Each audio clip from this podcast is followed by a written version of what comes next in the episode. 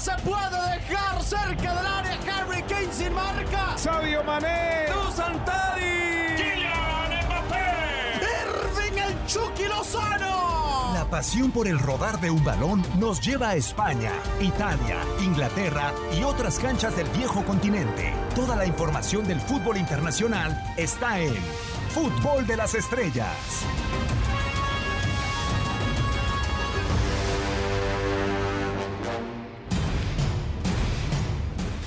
¿Cómo están? Un eh, placer saludarlos en una nueva emisión más del podcast de fútbol de las estrellas, ya modo Eurocopa, verano de campeones en la señal de TUDN Radio y en la señal de TUDN con los diferentes compromisos, con mil y un cosas que tenemos en nuestra programación y con eh, muchas más que se vendrán en este verano. Un servidor quien nos saluda en este micrófono, Diego Peña con el tridente que se ha vuelto indiscutible porque se lo ha ganado en primera instancia Raúl Méndez. Raúl, con un gustazo de saludarte. ¿Cómo estás? Bienvenido.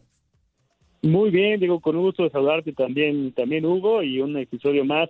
en el que nos toca compartir este tridente, y ya lo sabes, eres un miembro activo de esta secta futbolera, así que estamos listos, mi querido Diego, porque viene lo mejor, se definieron los grupos y ahora sí, los octavos de final. Lo mejor tendremos a continuación en Europa. De acuerdo, hay eliminatorias que estaremos desmenuzando y también eh, récords de todo. Tenemos un poco, Hugo, con el eh, gustazo de, de, saludarte, una fase de grupos con muchas cosas eh, de todos colores y sabores.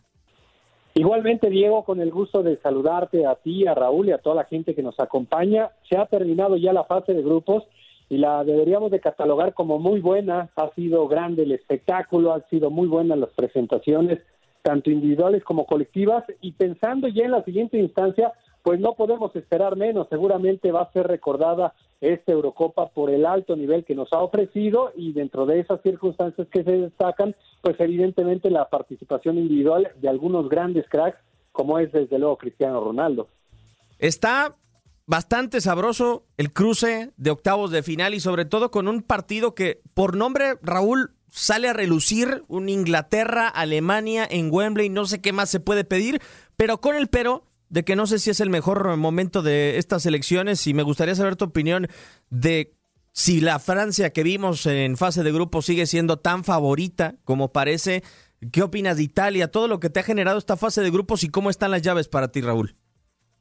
Fíjate que encontramos elecciones que sacaron la nota suficiente para poder calificar, ¿no? Porque parecería que se conocen y que van midiendo su rendimiento, sus esfuerzos y que no han ofrecido como que el máximo de sus capacidades en estas instancias, ¿no? Y me refiero específicamente a Francia, que ahí la va llevando poco a poco y obviamente que en la medida que vayan avanzando, que encuentren una mayor exigencia, estoy seguro que va a desplegar su, su mejor fútbol. Ese cruce que, que señalas entre Inglaterra y Alemania, pues nos despierta muchas dudas ante la pregunta de qué versión vamos a encontrar de estos dos equipos, ¿no? Con Inglaterra hay mucho talento, una generación también muy promisoria que tiene a su disposición Gareth Southgate. Yo insisto, mis dudas están sobre el entrenador, si es el hombre capacitado para poder llevar a Inglaterra a los niveles que están esperando con, con estos jugadores. Ahí está la muestra contra República Checa, un rival que era inferior al que Inglaterra tuvo que haber superado con mayor claridad, no solamente con un gol, cediéndole la iniciativa. Es cierto que República Checa no era un equipo que pusiera a sufrir, pero por momentos sí, realmente le generó jugadas de peligro a la selección de, de Inglaterra. En este cruce contra Alemania,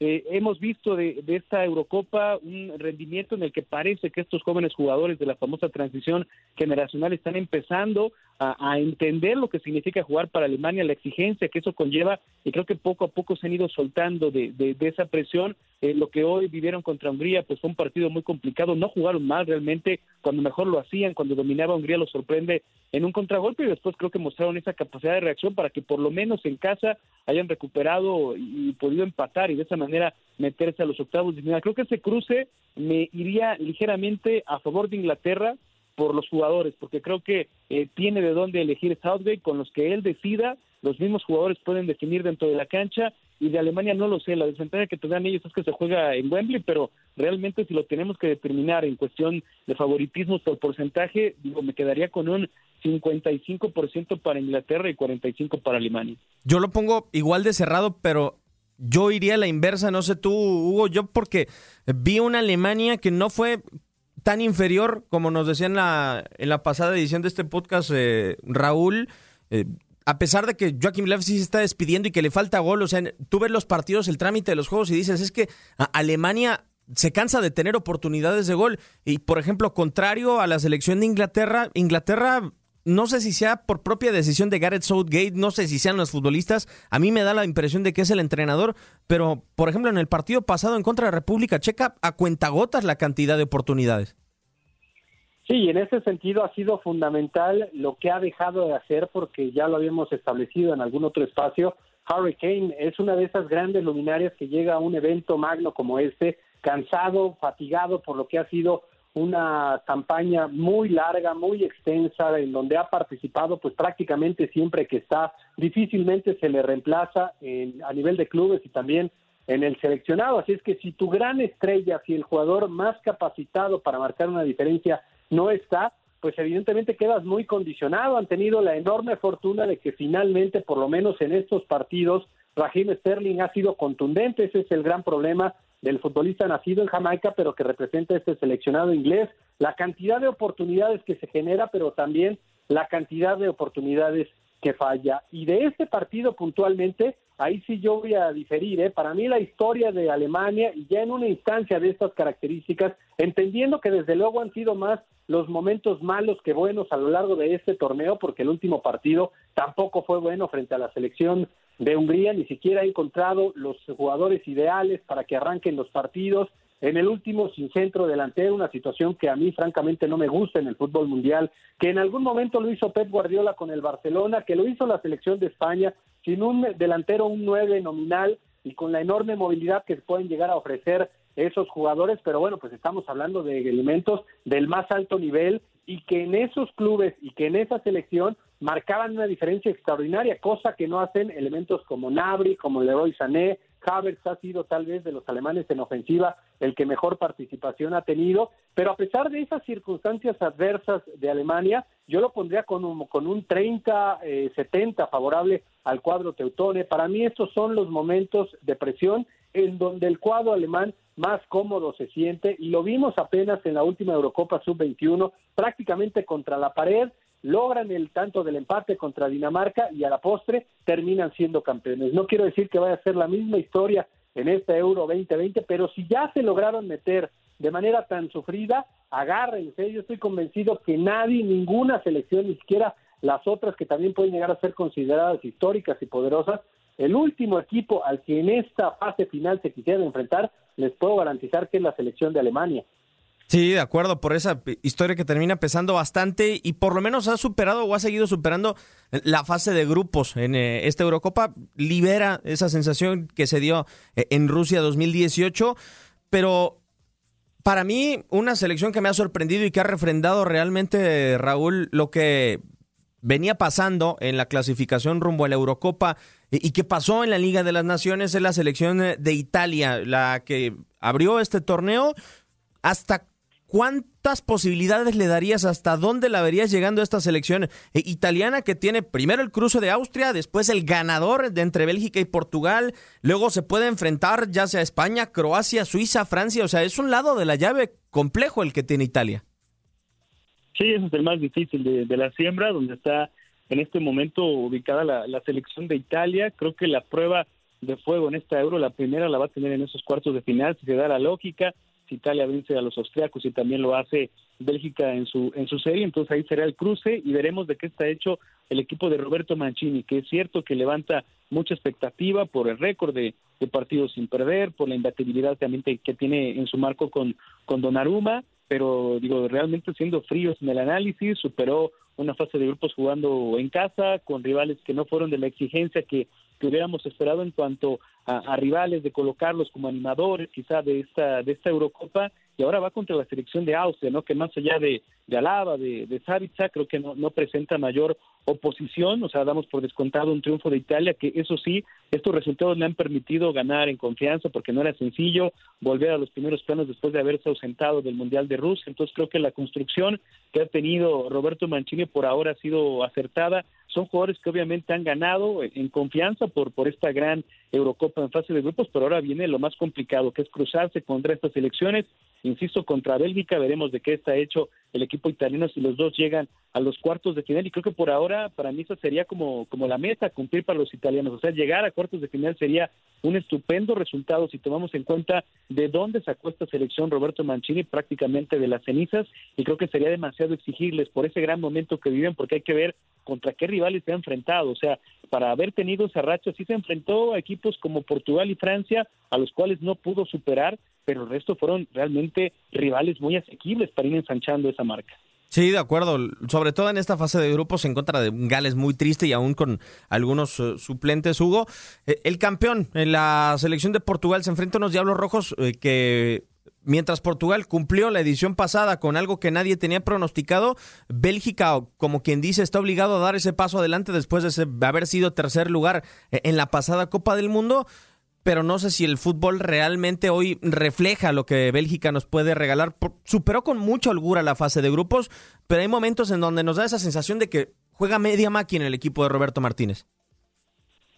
Sí, la realidad es que a esta selección de Bélgica, por lo que ha sido su participación en el Mundial, en la Euro y en el Mundial anterior, y así pues le, le podemos sumar varios eventos muy importantes. Yo a esta selección de Bélgica, francamente, no le creo, ¿eh? no puedo creer que logre en algún momento ese ansiado título, a pesar de contar con la mejor generación en su historia, referentes y figuras en todas las posiciones, realmente en todas las posiciones, y en algunos casos conviviendo hasta con dos o tres posibilidades de cambiar Roberto Martínez. Así es que, a pesar de esa circunstancia, yo no lo pondría ahora mismo incluso favorito por encima de Portugal, ¿eh? porque Portugal ya nos demostró en algún momento que sabe convivir con esa presión, que sabe ganar, que lo tiene Cristiano Ronaldo, que Cristiano Ronaldo además en este evento ha andado muy bien. Fíjate, revisaba yo cómo están en este momento, porque si hay alguien que se equivoca muy poco, son las casas de apuestas. Y en este momento, en las casas de apuestas, la selección de Bélgica está por debajo de las posibilidades de España, Inglaterra, Alemania, Italia y el gran favorito Francia, así es que ellos tampoco le creen que ni siquiera con estos grandes jugadores encabezados principalmente por Romelu Lukaku, que es el máximo goleador en la historia de su escuadra, ni siquiera con él puedan en algún momento finalmente conseguir ese título que hace tantos y tantos años que vienen buscando. Sí, de acuerdo, totalmente. Eh, no sé, Raúl, ¿hasta dónde ves tú ahora a la selección de Portugal que nos demostró un buen partido, creo yo, en contra de la selección eh, de Francia? Muy a la altura, creo yo, la selección portuguesa, quitándole la pelota, teniendo tantas ocasiones de peligro como tuvieron los franceses. Eh, ¿Hasta dónde ves llegando esta selección portuguesa ahora que se enfrentan en este choque tan atractivo en Sevilla en contra de Bélgica? Es que no los podemos descartar a los portugueses. Digo, es cierto que sufrieron para poder clasificarse como, como tercer lugar, pero el potencial ahí está. O sea, tener por un lado Cristiano Ronaldo y después un equipo muy competitivo, muy talentoso. Hoy finalmente por las necesidades se volvió un poco más atrevido Fernando Santos, sacó del equipo titular a Carballo y optó por jugadores que acompañaran como interiores en la posición de medio centro a uno solo, como, como a Danilo, pero él puso ahí dos custodios como Renato Sánchez y Moutinho más pensando en tener la pelota, en generarla, en construir con estos dos, con estos dos elementos, por lo menos ya hubo una evolución de Fernando Santos, entonces creo que Portugal tiene la experiencia de saber ganar, porque lo hicieron en la, en la Euro pasada, que tienen a Cristiano Ronaldo, que tienen a jugadores como Bernardo Silva, que te puede cambiar eh, el rumbo de un partido en cualquier momento. Bruno Fernández hoy fue el sacrificado, o sea, pero hay talento en esa selección de Portugal y creo que la de Bélgica le falta ser más consistente, ser más regular durante todo el partido, ser más equilibrada también, porque es tanto el afán que tiene por ir hacia el frente que se descuida demasiado hacia atrás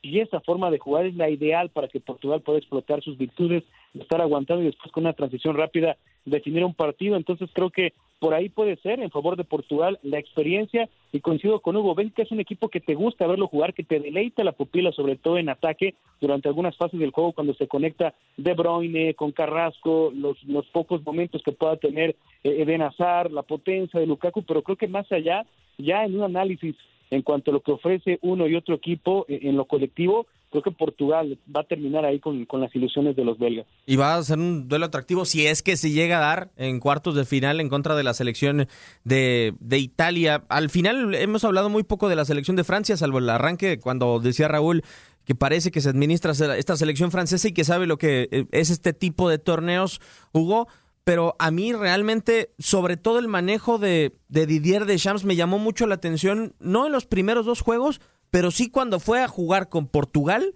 colocar a Tolizó, colocar a Cundé, tenerle una cierta parte de temor a las tarjetas amarillas, a perder futbolistas, a, tratar de cuidar al rival. A mí me llamó muchísimo la atención esto de Didier Deschamps. Y a ver, o sea, yo comparo el camino que tuvo eh, en Rusia 2018 con Argentina en su momento, con Bélgica hasta las semifinales, una fase de grupos con Perú y con la selección de Dinamarca también acompañados por Australia, si mal no estoy. Y pienso, creo que va a tener un camino mucho más complicado en esta Eurocopa la selección eh, francesa. Sí, desde luego, principalmente porque ahora sí ya se le recarga al cuadro galo una presión que seguramente no tenía en ese mundial, porque no arrancó con esa condición de favorito, gradualmente se fue posicionando de muy buena forma desde las grandes actuaciones individuales. En ese sentido, pues deberíamos de mencionar que en estos tres partidos de la fase de grupos, Mbappé no ha explotado y atención porque eso para cada uno de los rivales será seguramente el temor de que lo pueda hacer una figura de semejantes condiciones en cualquier momento. Ya hoy lo hizo Benzema con ese doblete que tampoco había exhibido el mejor de los niveles. A Griezmann en la selección francesa siempre hay que considerarlo porque es un jugador diferente y es un jugador que ahí alcanza seguramente el mejor de los niveles que pueda tener como futbolista y después, los del medio campo, pues ya sabemos esa dupla y los resultados que alcanza la selección francesa cuando aparecen como titulares Kanté, Pogba, Tolizó, sabemos sus condiciones, no es una figura, pero sí es un jugador muy complementario a este escuadro y después en línea defensiva, pues también se entienden a la perfección elementos como Barán, como Kimpembe, si juega Diñe o si juega Hernández, ahora Luis Ocundé, eh, en ese costado de la derecha y el caso de Loris pues con toda la experiencia no es a mí un guardameta que particularmente me encante pero bueno pues es el capitán es un jugador que no solamente le aporta en la cancha sino también en la cuestión de liderazgo así es que sí es una de las grandes diferencias que en este momento le tenemos que señalar a la selección francesa que ahora sí es favorito que ahora sí se le observa con un ojo diferente con un ojo clínico que no tenía seguramente en el último campeonato mundial, tal vez en su Eurocopa sí, porque partía con esa condición de favorito por el hecho de estar jugando en casa, pero después no tanto por lo que colectivamente tenía el equipo de Didier Deschamps, así es que, pues como en muchas de las ocasiones señalamos, los grandes equipos con los grandes jugadores deben de ir conviviendo con esa presión y a veces les queda grande, a Bélgica le ha quedado muy grande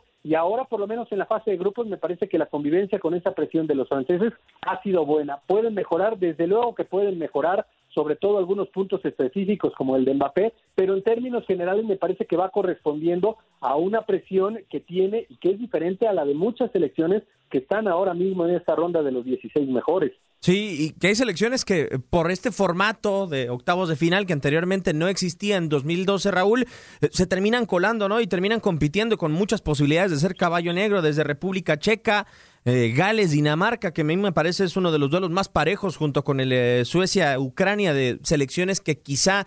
eh, esperábamos ver en contra de otros rivales si hubieran sido inferiores y se enfrentan con la selección de Francia o demás. Eh, es una llave que parece que nos va a dejar un caballo negro eh, y parece que nos va a dejar un semifinalista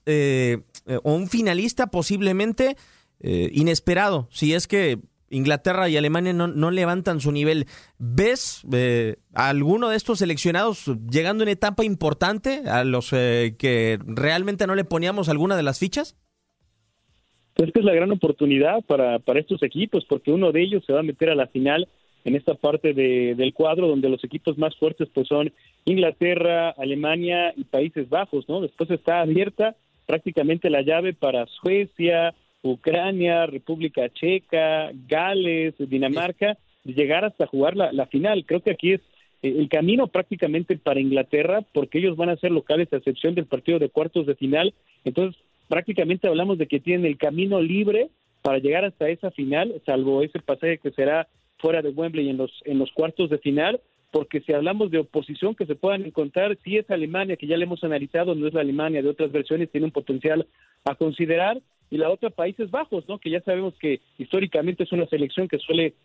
desplegar un buen fútbol, que tiene elementos en lo individual muy interesantes, pero que en algún momento también Países Bajos cuando tiene que dar ese paso definitivo le cuesta le cuesta darlo. Entonces creo que aquí está abierto la, siembra, el draw hizo que de esta forma quedaran establecidos los cruces y aquí habrá la gran oportunidad para estas tres elecciones en particular de poder meterse hasta la final. ¿Te la juegas con, con alguna, Raúl?